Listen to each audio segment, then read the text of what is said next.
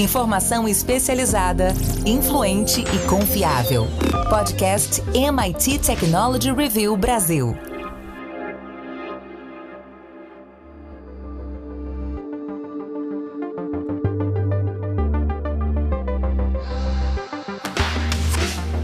Olá, eu sou André Miceli e esse é mais um podcast da MIT Technology Review Brasil. Hoje eu, Rafael Coimbra e Carlos Aros vamos falar sobre como construir políticas eficientes para lidar com a inteligência artificial. As aplicações de inteligência artificial estão tão incorporadas nas nossas vidas que é fácil a gente esquecer que elas estão entre nós, influenciando o que a gente faz e como a gente pensa.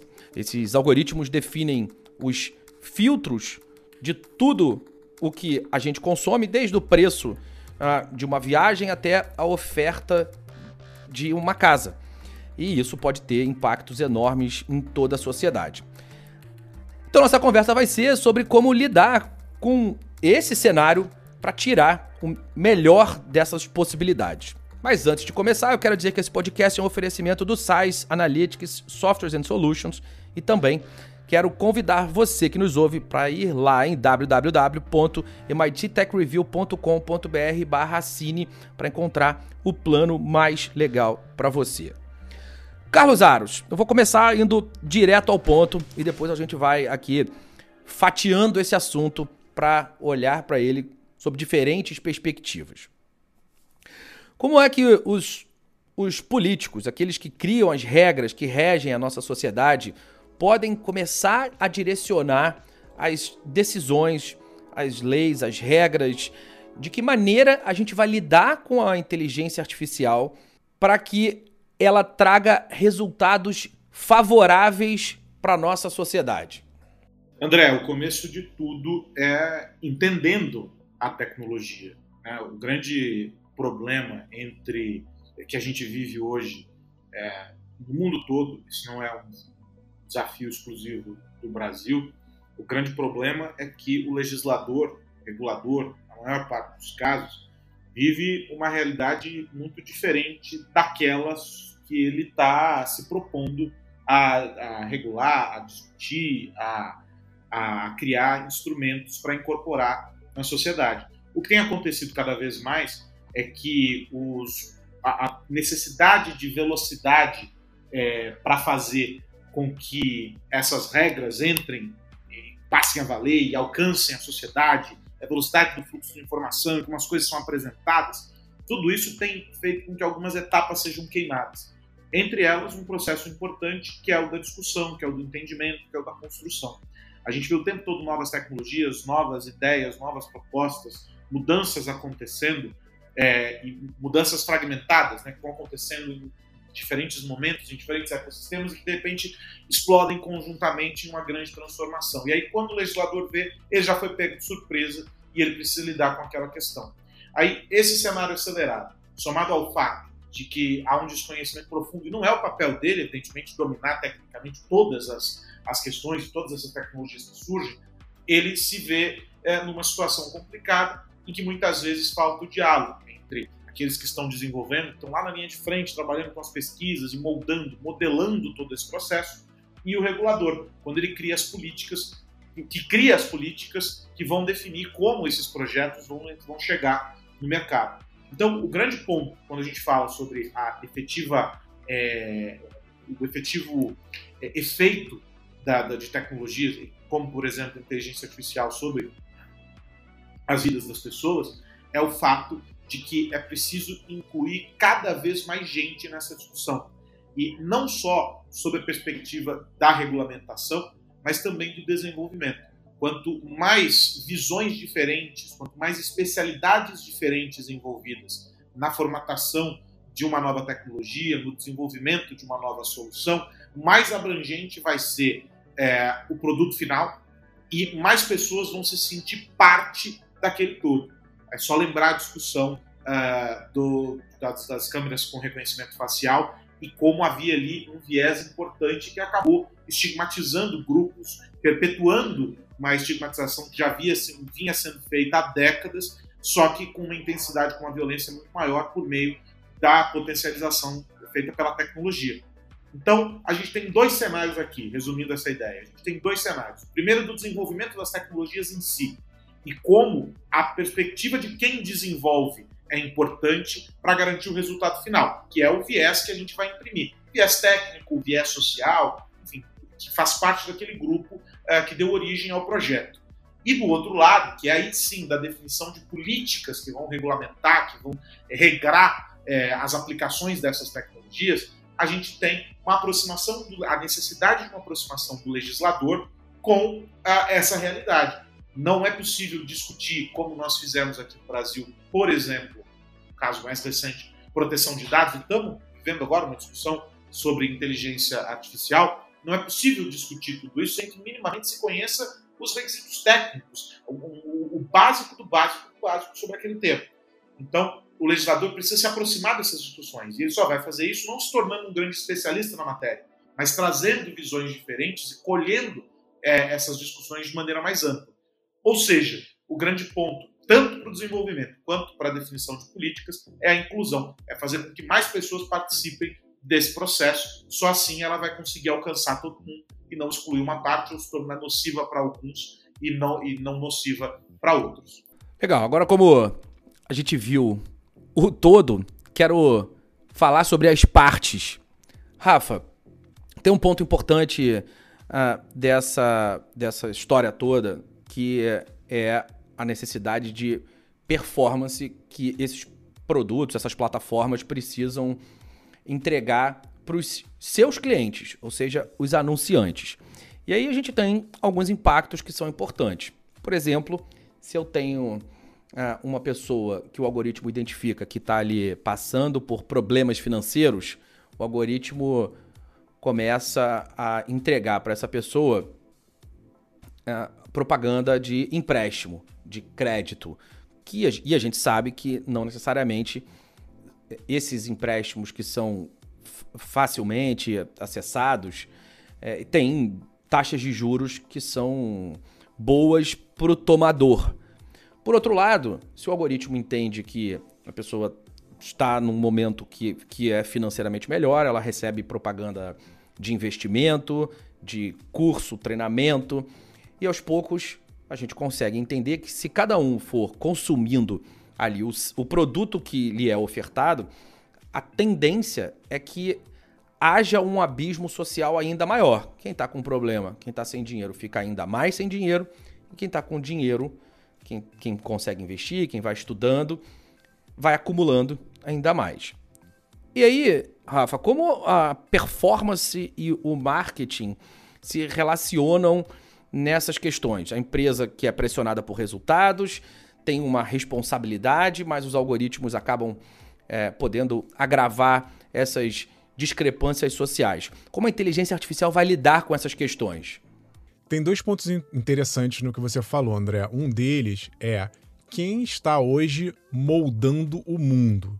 É, você está falando de empresas, empresas que têm ali estão vendendo seus produtos, aliadas a empresas que estão fazendo um trabalho de marketing para analisar os dados e, e, e, fazer o comércio. O que eu estou chamando a atenção aqui é, já que a gente está falando de criar políticas, por exemplo, com inteligência artificial, e aí eu entendo que a política é daquele governante atender a anseios da população, a pergunta é: será que essas marcas barra agências estão atendendo aos anseios da população, aos seus próprios interesses comerciais? Provavelmente, sim, elas têm ali uma conexão. Não estou aqui demonizando a, as empresas, não é isso, mas ela, elas obviamente têm ali seus interesses. O que eu quero chamar a atenção é que essa invisibilidade que a gente está comentando aqui, ela de certa forma vai moldando comportamentos, ela vai moldando o mundo. E eu não sei se os nossos legisladores estão cientes disso. Eu acho que muitas vezes as grandes empresas têm mais poder que governos, que países, que um congresso, porque elas estão permeando de uma maneira às vezes invisível, seja via os algoritmos ali dentro do smartphone, seja numa caixinha inteligente, e a gente não vai percebendo. Então, esse, esse é um ponto que eu, eu, eu ressalto que é, que é importante de poder de comandar, digamos assim, o mundo. O outro, André, é o da representatividade, porque você deu alguns exemplos de pessoas que são acompanhadas, né, para não dizer monitoradas, mas que elas, por meio de seus dados, recebem ofertas de maneira, maneiras diferentes. Só que eu vou acrescentar um outro componente, André. E as que não estão inseridas nesse contexto? E as que estão desconectadas?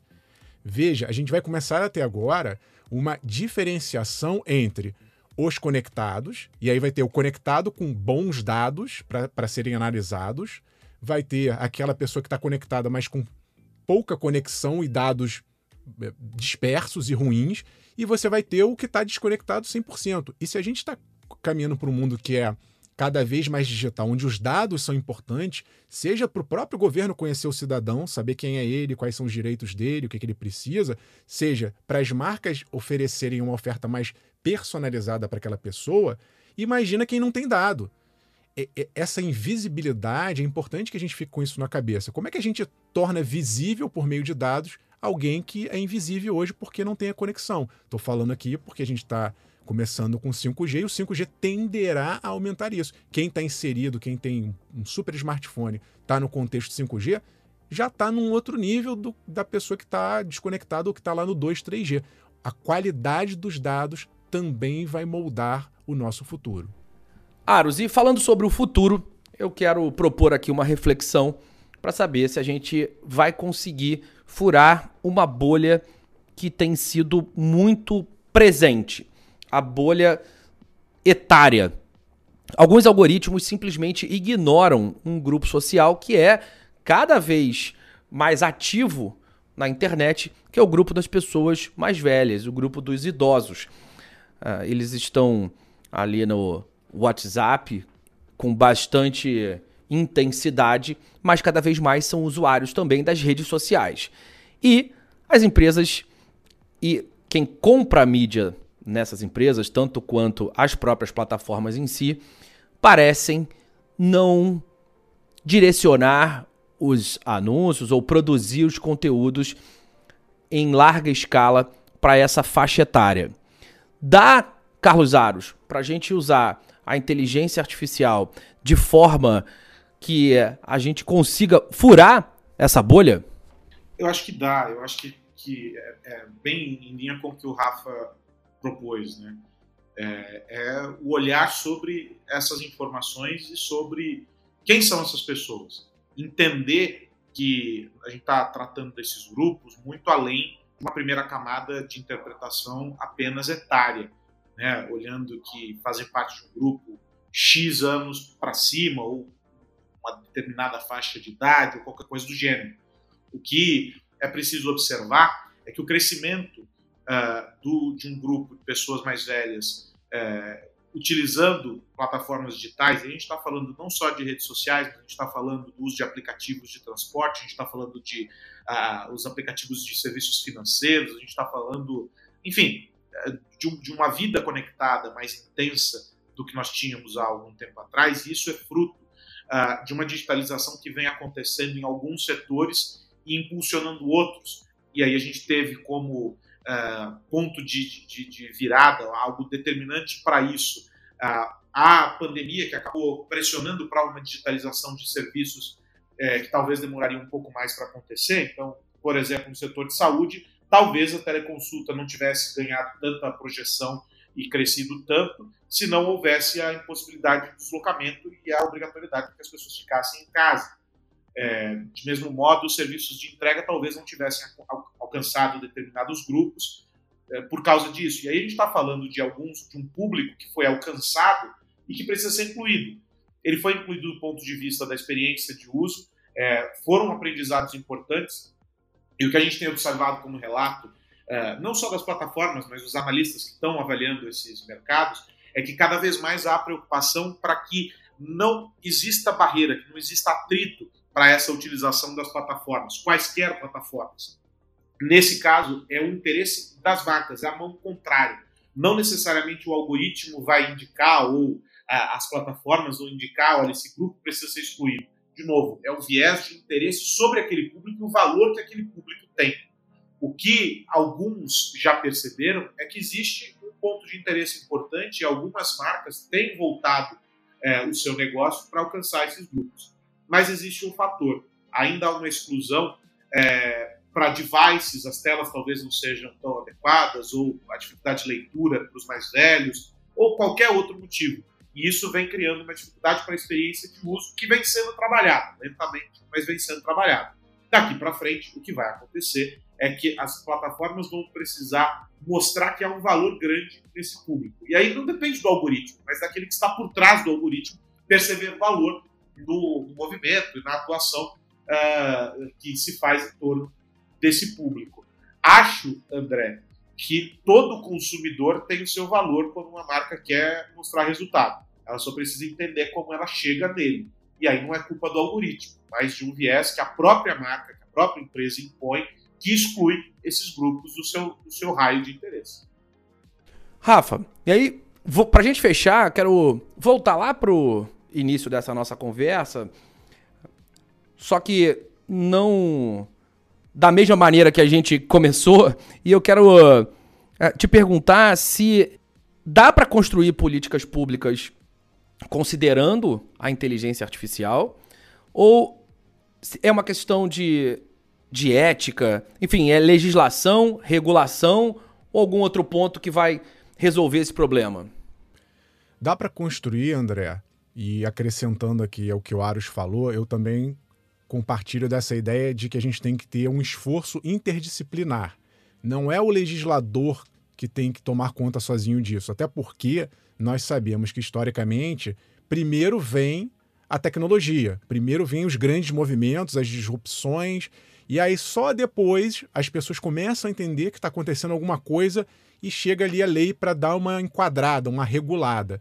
Mas como a gente está passando por processos de altíssima velocidade nessas mudanças de tempos em tempos, às vezes a lei está chegando, ela já tá, quando ela é aprovada já está velha, já tem que fazer uma nova, acrescentar alguma coisa. Então é muito importante que haja um movimento de cima para baixo, vamos dizer assim, do, dos legisladores para a, com a comunidade científica e as empresas. Eu faço questão aqui de novo de insistir que tem que estar tá de olho no que as empresas estão bolando ali nos seus laboratórios mas eu também vou aqui provocar o meio acadêmico e dizer que a gente precisa de um movimento de baixo, não inferior, né? Estou chamando aqui como base, né? O inferior no sentido de base do conhecimento. É, tem que ter esse movimento da academia para o legislador. Por quê? Porque a gente tem que, é, de alguma forma, educar, ensinar, trabalhar com uma linguagem mais simples, fazer com que esse mundo invisível da inteligência artificial se torne algo um pouco mais palpável, mais concreto, para que quem está fazendo as leis compreenda minimamente o que se está discutindo. E coloco também nesse bojo sociólogo, antropólogo, filósofo, psicólogo. Por quê? Porque são essas competências que vão nos ajudar a entender o que as pessoas querem. Se a gente está falando aqui de cidadania, o que os cidadãos querem, o que a sociedade quer. Preciso primeiro, antes de discutir é, o aparato tecnológico, é o que a gente quer enquanto, por exemplo, nação brasileira. A gente quer ir para esse caminho A ou para o caminho B? Ok, a partir daqui, de que maneira as tecnologias podem nos habilitar a chegar nesse planejamento? Se é inteligência artificial, ela tem que ser usada para esta direção que nós, cidadãos, decidimos esse trabalho ele tem que ser conjunto. Não adianta jogar a bola só para lá e de lá para e, e, e, também o pessoal da academia ficar achando que os legisladores vão fazer por si só. Não vai. A gente está num momento de sabe de, de, dar uma guinada, de algumas guinadas exponenciais e se a gente não tiver ali passo a passo colado com quem tem o poder de no fim das contas organizar as regras do jogo, a gente vai eh, sofrer depois, porque de novo, quem vai acabar regulando de uma maneira ou outra durante muito tempo são as grandes empresas. E nem sempre o que as grandes empresas querem é o que a sociedade quer. O que mais você precisa saber? Bom, agora é hora de virar a chave. Quero perguntar para o Carlos Aros qual a dica da semana. André, não é a dica da semana, mas eu vou me permitir aqui a anedota, porque a história é maravilhosa. Né? Um desenvolvedor que criou um software para fazer cópia ilegal de filmes e séries, denunciou que o seu projeto estava disponível, ou seja, o código-fonte do projeto estava disponível lá no GitHub. E é interessante porque ele, que desenvolveu uma plataforma para, o, para roubar é, conteúdo alheio, se sentiu roubado quando o seu código foi publicado lá na plataforma. E aí, depois da reclamação, que é mais maravilhoso de tudo nessa história, a cópia ilegal do software usado para fazer cópias ilegais de filmes foi removida da plataforma. O que mostra, nesse caso, que o nosso grande desafio aqui é, envolvendo a pirataria, e a gente sabe que existe um esforço bastante grande, e aí, evidentemente, fora da anedota aqui, falando sério, é, é, existe um esforço bastante concentrado das marcas para proteção de direitos. É, quem acompanha o trabalho que o YouTube, por exemplo, faz é, para proteger os criadores de conteúdo, uma vez que o YouTube não cria conteúdo nenhum, disponibiliza o espaço para que as pessoas publiquem os seus conteúdos, uh, o, sistema de identificação de conteúdos, que faz monitoramento, inclusive, uh, de camadas do vídeo que a gente nem observaria, desde a da, da música até elementos de composição dentro da tela e etc. Todos esses instrumentos são muito fortes e vêm sendo objeto de desenvolvimento constante por parte das plataformas. A Netflix está mudando a política por causa do compartilhamento das senhas com com usuários fora do mesmo registro de IP, para mostrar que é, tem custo aquilo, que a plataforma precisa se organizar e etc.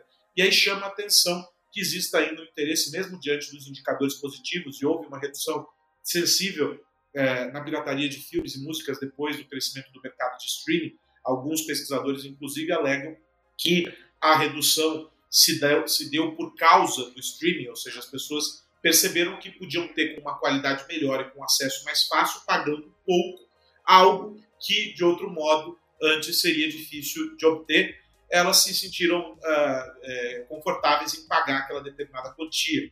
E aí o mercado se, se organizou em função disso. Agora a discussão no mercado de audiovisual é outra. Não é sobre é, a disponibilidade por meio das plataformas, mas sobre modelos de negócio que vão sustentar essas plataformas no médio e longo prazo. A Netflix está passando por isso, a Disney passa por isso, enfim, a HBO passa por isso, com cancelamento de séries, tentando rever ali como vai, vai aumentar a receita e etc.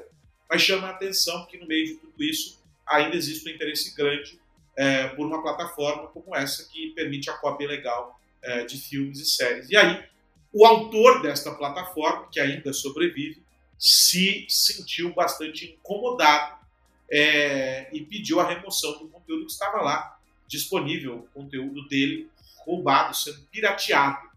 É, no mínimo, curioso, André Miceli.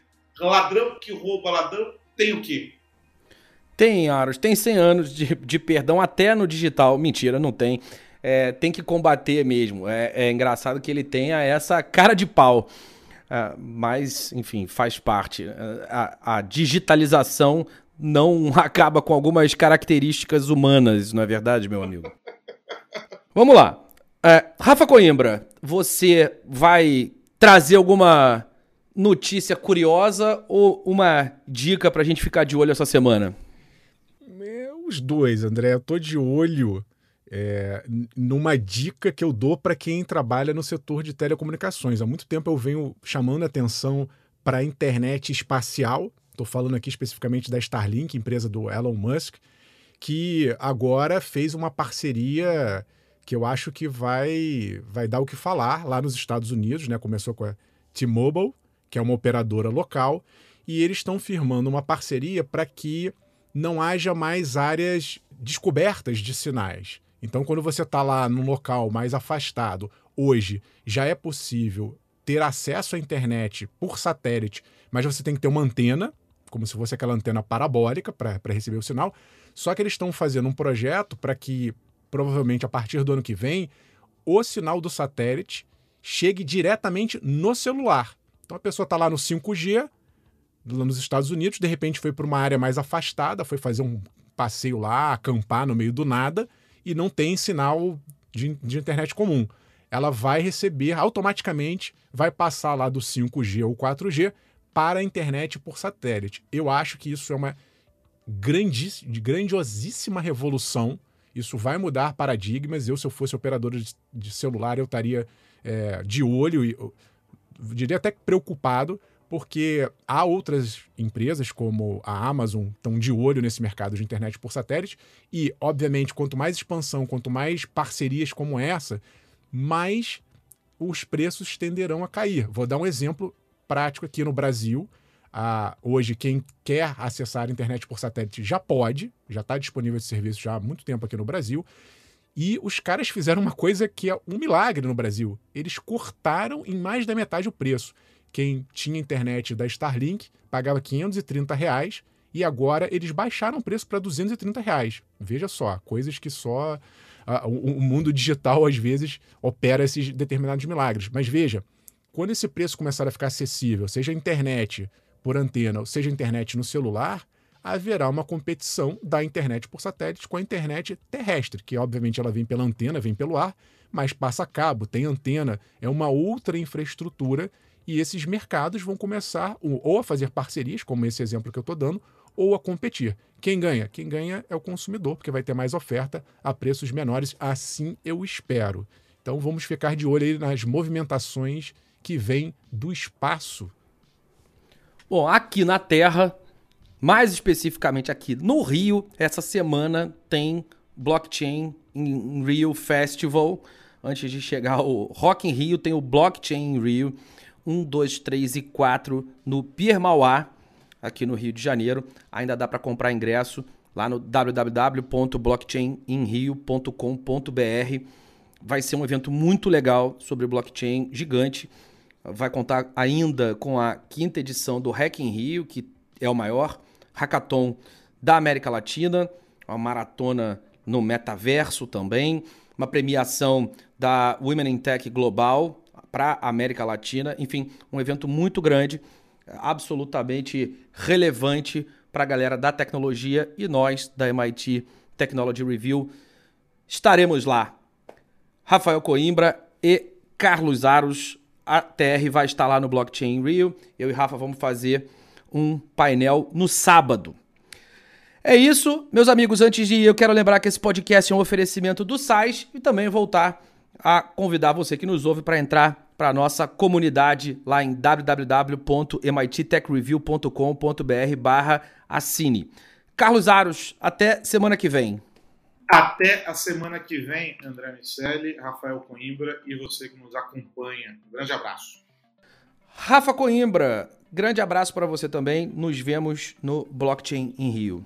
Com certeza, André. Abraço para você, para o Aros e para todo mundo que nos ouve. Convido então também, uh, reforço esse convite para quem quiser nos encontrar presencialmente. Estaremos no Blockchain in Rio. Mas fique ligado também nas nossas redes sociais, porque a gente tem feito muitos eventos em parcerias com grandes empresas, trazendo conteúdo bem bacana para você que está afim de se interar no que está acontecendo de mais importante no mundo da tecnologia. E se eventualmente você perdeu alguns de, desses eventos, tem lá no nosso canal no YouTube um bom material também para você acompanhar na hora e do jeito que você quiser. Até semana que vem.